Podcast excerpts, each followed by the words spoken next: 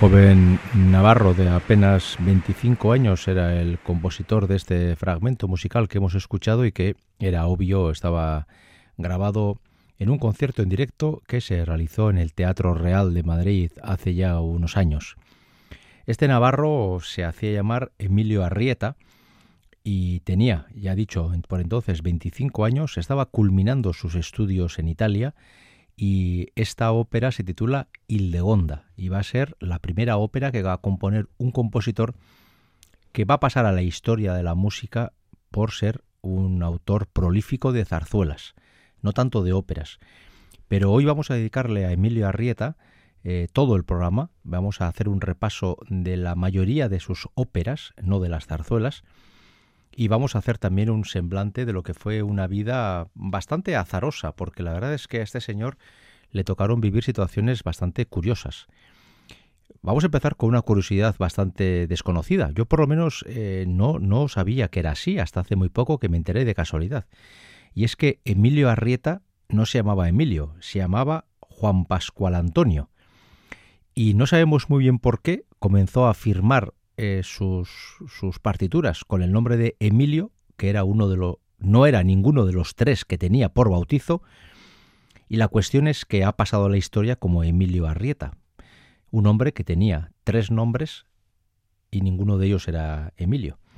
Nació en Puente la Reina, en Gares, en el Navarra, en el año 1821. Así pues, ahora se ha celebrado el 200 aniversario de su nacimiento, lo que ha provocado que eh, la obra de Emilio Arrieta Tampoco vamos a decir que de una forma masiva, por aquello de pandemias, limitaciones y demás cosas, pero por lo menos eh, se le ha dedicado a Emilio Arrieta una atención especial en todo el estado, pero sobre todo en Navarra, donde se ha publicado algún compact disc con canciones de Amarrieta que nunca habían sido grabadas y donde también se han programado, como no, la inevitable Marina, no puede ser otra manera, pero también se ha programado San Franco de Sena, que es la última zarzuela que compuso una Arrieta ya mayorcito que rondaba los 70 años.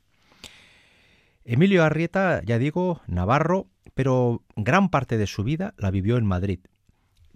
Eso sí, fue a estudiar a Italia por una por un cúmulo de circunstancias y un poquito de buena suerte, una beca que consiguió por parte de bueno, una beca y una ayuda económica, una beca por parte de un amigo y una ayuda económica por parte de su hermana que le permitió ir hasta Italia.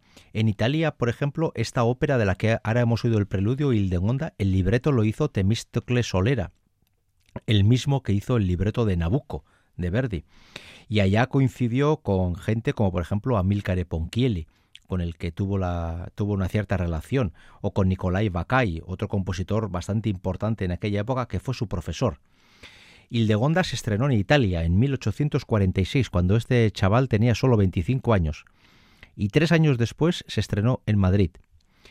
Cuatro años después de Hildegonda, eh, Emilio Arrieta eh, fue a por su segunda ópera. El título original era en castellano, La conquista de Granada. Luego más tarde fue La conquista di Granata, porque tuvo que italianizar el texto, y hoy en día, pues casi podemos decir que no hay ni Conquista ni Granada porque es una ópera que está casi totalmente olvidada. No hace mucho el Teatro Real también la volvió a programar en un par de funciones nada más y tuvimos la suerte de que se grabara en disco y por lo menos quedara testimonio de la obra.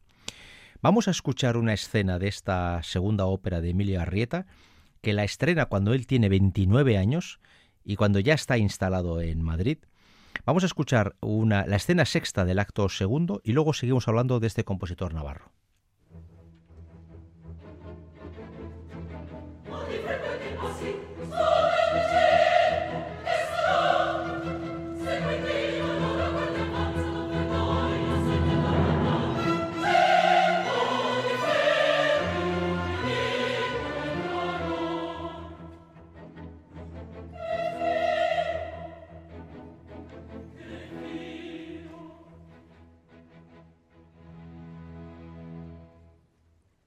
tomba mira, oh Gonzalo, dell'eroe che hai spento. Tu che d'un vecchio padre qui veniste a insultar persino al duolo, qui cadrai. certi figlio, nell'amor di Zulema insulto chiami, pur dona il cenno che immolato io venga alla rava vendetta.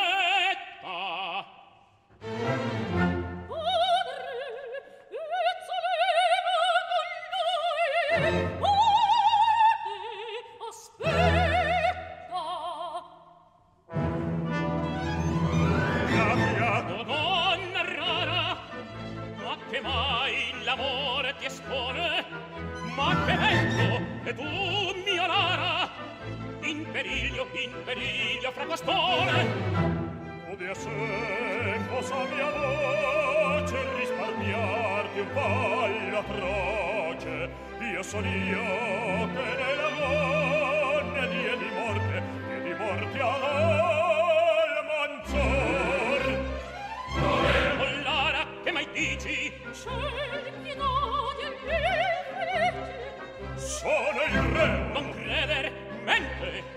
Ch'io l'uccisi e no t'appien io lo giuro vecchio saggio di sua morte. Egli è innocente. Tanto amor tanto coraggio spendo l'ira nel mio seno. Io lo giuro vecchio saggio. Spengo l'ira spengo l'ira nel mio sen. E ben voia l'agostolo sulla tomba entravi certo vidi ucceglia guardia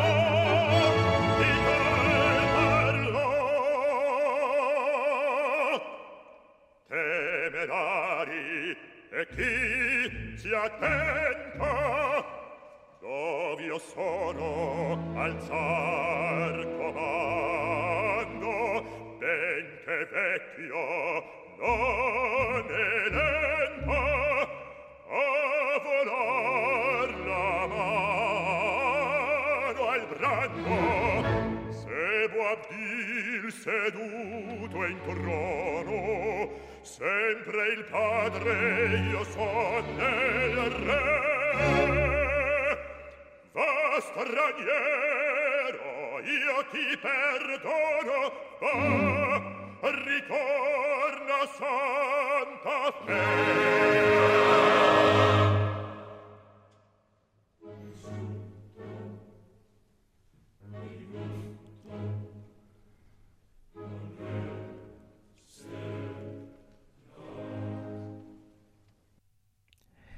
Era el fragmento, un fragmento del acto segundo de La Conquista di Granata, una ópera que escribió eh, Emilio Arrieta, que la estrenó en Madrid. El libreto es del mismo Temístocles Solera, es decir, el mismo que colaboró con Verdi en Nabucco y en alguna ópera más. Y tanto esta ópera como la anterior, Hildegonda, tuvieron un relativo éxito al comienzo de su vida, para luego caer en el más absoluto de los olvidos y así ha permanecido, y de hecho permanece hoy también, eh, durante muchas décadas. Prácticamente son eh, 160 años en los que estas óperas han estado olvidadas, en el, en, metidas en un cajón y recuperadas de forma muy, muy esporádica. Hoy al menos, hoy en día al menos se puede encontrar alguna grabación de las funciones del Teatro Real de Madrid lo que nos permite acceder a la ópera y poder escucharla en una interpretación más que solvente y que nos permite conocer esta obra de Arrieta. ¿Por qué Arrieta se enfrascó en esta composición de óperas? Pues porque a mediados del siglo XIX había un intento bastante serio por parte de compositores del Estado que estaban intentando construir lo que se llamaba la ópera española. Por resumirlo mucho, digamos que hay dos grandes tradiciones operísticas. La tradición italiana, ¿eh? donde las figuras del bel canto, Rossini, Donizetti, Bellini y más tarde, sobre todo la figura de Verdi y más tarde la de Puccini, serían las grandes referencias sobre las que está construida esa tradición. Y luego está la tradición germana, una tradición que se sustenta sobre todo, en cierta forma, en la figura de Mozart en Beethoven, un Beethoven operístico muy limitado, pero que sinfónicamente hablando marcaba una tendencia, y luego la gran referencia serían Carl Maria von Weber y, sobre todo, por encima de todos, Richard Wagner. Wagner y Verdi son coetáneos y ambos se convierten en las grandes luminarias que alumbran ese mundo ya italiano, ya alemán. Me dirá el oyente, y es cierto, que también hay una escuela francesa, también hay una escuela rusa, pero digamos que estas dos se han convertido en las, grandes referencias de la historia de la ópera. Y hubo un intento en el siglo XIX por parte de algunos compositores de crear algo similar, pero en castellano y para crear una eh, ópera española. Los intentos son bastantes. Emilio Arrieta compuso tres, cuatro óperas, o tres y media si queremos, luego hablaremos de esa y media, y luego hay otros compositores como Ruperto Chapí, como Tomás Bretón, Joaquín Gastambide, que también trataron de hacer óperas en castellano y sobre temática más o menos ligada a lo hispano, pero la inmensa mayoría de las veces las óperas se estrenaban, se cantaban en castellano y se pasaban a olvidar de forma casi automática.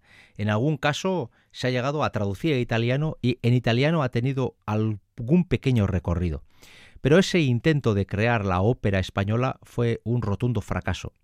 Y es que al mismo tiempo había una tradición de componer zarzuelas. Y este Emilio Arrieta, nuestro compositor navarro que hoy nos ocupa todo el programa, que comenzó escribiendo óperas porque quería ser, como Verdi o como Wagner, un compositor lírico de óperas, acabó refugiado en la zarzuela porque eso es lo que le daba de comer. Eh, y de hecho, Emilio Arrieta compuso casi una treintena de, zarzuelas, algunas de las cuales le dieron muchísimo éxito y dinero mientras él vivía, estando en vida. Aunque hay que decir que, Arrieta sobre todo vivió de su trabajo en la Escuela Nacional de Música, de la que hablaremos luego. Pero este intento, eh, yo quiero recordar, por ejemplo, en el caso de Tomás Bretón, Los Amantes de Teruel, en el caso de Ruperto Chapí, Margarita la Tornera, en el caso de, de Gastambide, El Juramento o El Sueño de una Noche de Verano, intentos de hacer óperas en castellano para colocar al castellano en el mismo nivel que otros idiomas operísticos y sin embargo, bueno, la cuestión es que eh, ese proyecto fue un fracaso y luego en el siglo XX ha habido alguna ópera que ha conseguido una cierta relevancia europea. Yo sobre todo diría La vida breve de Manuel de Falla, quizás El gato montés de Penella, con dudas, y el retablo de Maese Pedro, también de Manuel de Falla, que han conseguido ser escuchados en, muchos teatros europeos. Pero hoy por hoy eh, la ópera a nivel europeo vive sin que el idioma castellano sea nunca utilizado para la misma. Eh, eh, al final los compositores líricos se acababan refugiando en la zarzuela, que era lo que les permitía tener un nombre, tener posibilidad de estrenar en teatros y, ya de paso, conseguir un dinero para eh, su manutención diaria. Vamos con otra escena de esta misma ópera. Como hemos oído poquita música, eh, vamos a escuchar apenas tres minutos de una escena del acto tercero de la misma ópera, La Conquista de Granata, protagonizada por la soprano andaluza Mariola Cantarero.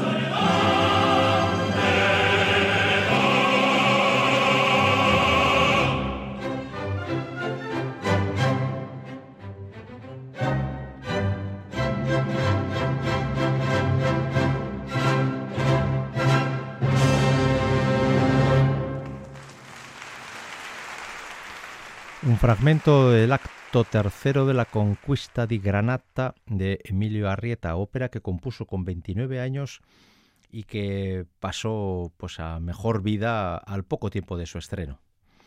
Ya he dicho que Emilio Arrieta compuso cuatro óperas y una treintena de zarzuelas.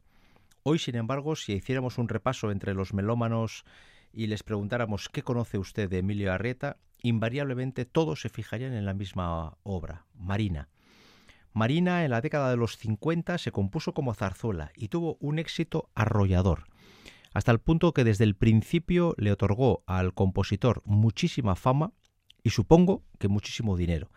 El caso es que Arrieta nunca vivió eh, penurias económicas.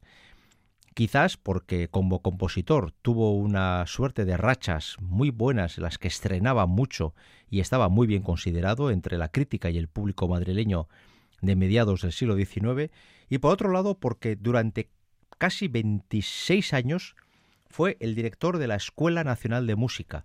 Esta escuela sería lo que hoy se llamaría el Conservatorio Superior. Eh, se creó eh, en su momento y fue eh, em, dinamizado por Hilarión Eslava, otro navarro, y al fallecimiento de este, Emilio Arrieta cogió la dirección y eh, bueno, hizo una serie de transformaciones y gestionó el local, el lugar, supongo que con la mejor intención del mundo, aunque hay que decir que en esos veintitantos años eh, tuvo que soportar también a Rieta bastantes críticas por parte de músicos que consideraban que los resultados que se daban en el, conservatorio, sobre todo en el ámbito de la composición y de la interpretación, eran manifiestamente mejorables. Y aquí quiero detenerme en dos cuestiones que afectan a la vida de Emilio Arrieta. Por un lado, eh, constatar que a mediados del siglo XIX había un lobby navarro eh, realmente importante porque figuras muy relevantes de la música clásica eran de origen navarro y eran personajes que tenían en aquel momento una gran trascendencia social. Ya he mencionado a Hilarión Eslava, quizás el patriarca de todos ellos, pero coetáneos no lo sé, pero amigos y de una edad bastante similar eran Emilio Arrieta, quien hoy nos ocupa, y Joaquín Gastambide, que falleció en 1870 y ahora eh, estoy pensando, eh, nació, no, incluso nació un año después que Arrieta, efectivamente, nació en el 22, sí, nació en el 1822. Gastambide y Arrieta eh, tuvieron una muy importante relación personal y ambos se dedicaron sobre todo a las zarzuelas y durante un momento ellos dos, los navarros y eh, Asenjo Barbieri, fueron los tres pilares, las tres figuras más importantes de la zarzuela y del mundo teatral eh, madrileño. Pero no solamente hablamos de Eslava, de, de Gastambide y de Arrieta. Por ejemplo, era también navarro Pablo Sarasate, una persona que tenía una relevancia y una fama impresionantes como, como experto o como gran eh, intérprete de violín, e incluso Julián Gallarre, el tenor del Roncal, que era por entonces una de las figuras más importantes del canto lírico y una persona con la que coincidió eh, Arrieta en muchas ocasiones, por ejemplo, en las fiestas de San Fermín, a las que Arrieta era bastante adicto y trataba de no faltar casi ningún año por, la, por los primeros días de julio en la capital navarra.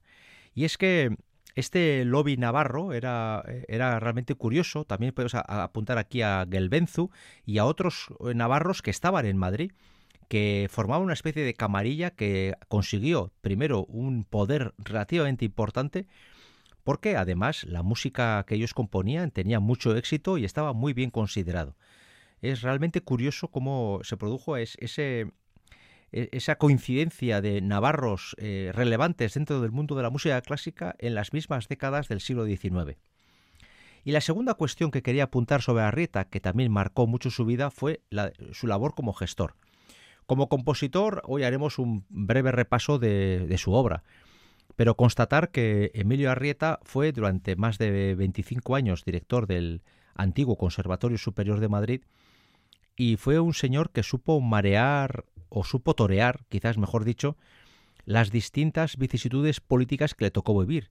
Y es que Arrieta comenzó a trabajar en la administración bajo el reinado de Isabel II, Borbón, que luego fue expulsada de España, luego llegó el reino de Amadeo de Saboya, luego llegó la Primera República y luego la restauración borbónica con Alfonso XII. Pues bien, Emilio Arrieta fue capaz de torear a todos ellos y fue el director de esa escuela tanto con la primera reina, la Borbón, como con el, breve periodo de Amadeo de Saboya, como con la República y luego con la Restauración. Eh, yo no sé cómo interpretar el hecho de que eh, él, que entró con Isabel II y a la que dedicó palabras tremendamente elogiosas en su momento, a fin de cuentas era, entre comillas, su jefa, luego más tarde, durante la Primera República, fue el autor de, de un himno que se titulaba Abajo los Borbones, con lo cual da la impresión, y tampoco soy un experto en la figura de Arrieta, da la impresión de que Emilio Arrieta sabía muy bien contentar a Dios y al diablo, estar con unos y con otros dependiendo de las circunstancias políticas para poder seguir en el puesto de la administración. Ya he dicho que hubo compositores que le, dieron unas críticas bastante fuertes, sobre todo acusándole de que no se utilizaba la Escuela Nacional de Música, el nombre antiguo del conservatorio, para conseguir mm, compositores de calidad. Y es que había una reflexión general en el siglo XIX, que mientras en Italia, en Alemania o en otros sitios había figuras importantes de la música que tenían una relevancia no ya nacional, sino incluso europea, en el Estado español no había esa figura. No había un compositor que se pudiera mostrar al mundo europeo como una gran figura. De hecho, un personaje como Emilio Arrieta, del que podríamos estar hablando de sus zarzuelas bastante, eh, es prácticamente totalmente ignorado fuera de las fronteras del Estado. Y su obra marina, que aquí se toca, y yo diría que hasta demasiadas veces, porque muchas de ellas se toca con poco criterio y con muy poquitos medios, Marina, fuera de aquí, es una obra prácticamente desconocida. Y esto quiere decir que al final el mercado era exclusivamente del Estado y que cuando algún inglés o francés o algún ruso o alemán hace una historia, mm, una historia resumida de la historia de la ópera del siglo XIX en Europa, a España no le dedica ni una sola niña porque no se encuentra una sola obra que merezca la pena de ser eh, mencionada como relevante. Y eso eh, a, muchos compositores les producía un enorme sarpullido, era una gran frustración ver cómo un país que hasta hace muy poquito había sido el dueño de un grandísimo imperio, pasaba prácticamente de forma desapercibida, en, de puntillas, eh, por, la historia de la ópera, sin, sin poder aportar ni un compositor ni un solo título de interés para el mundo europeo. Bien, antes he dicho que Arrieta compuso tres óperas y media, y esta media es efectivamente Marina, porque Marina nace como zarzuela.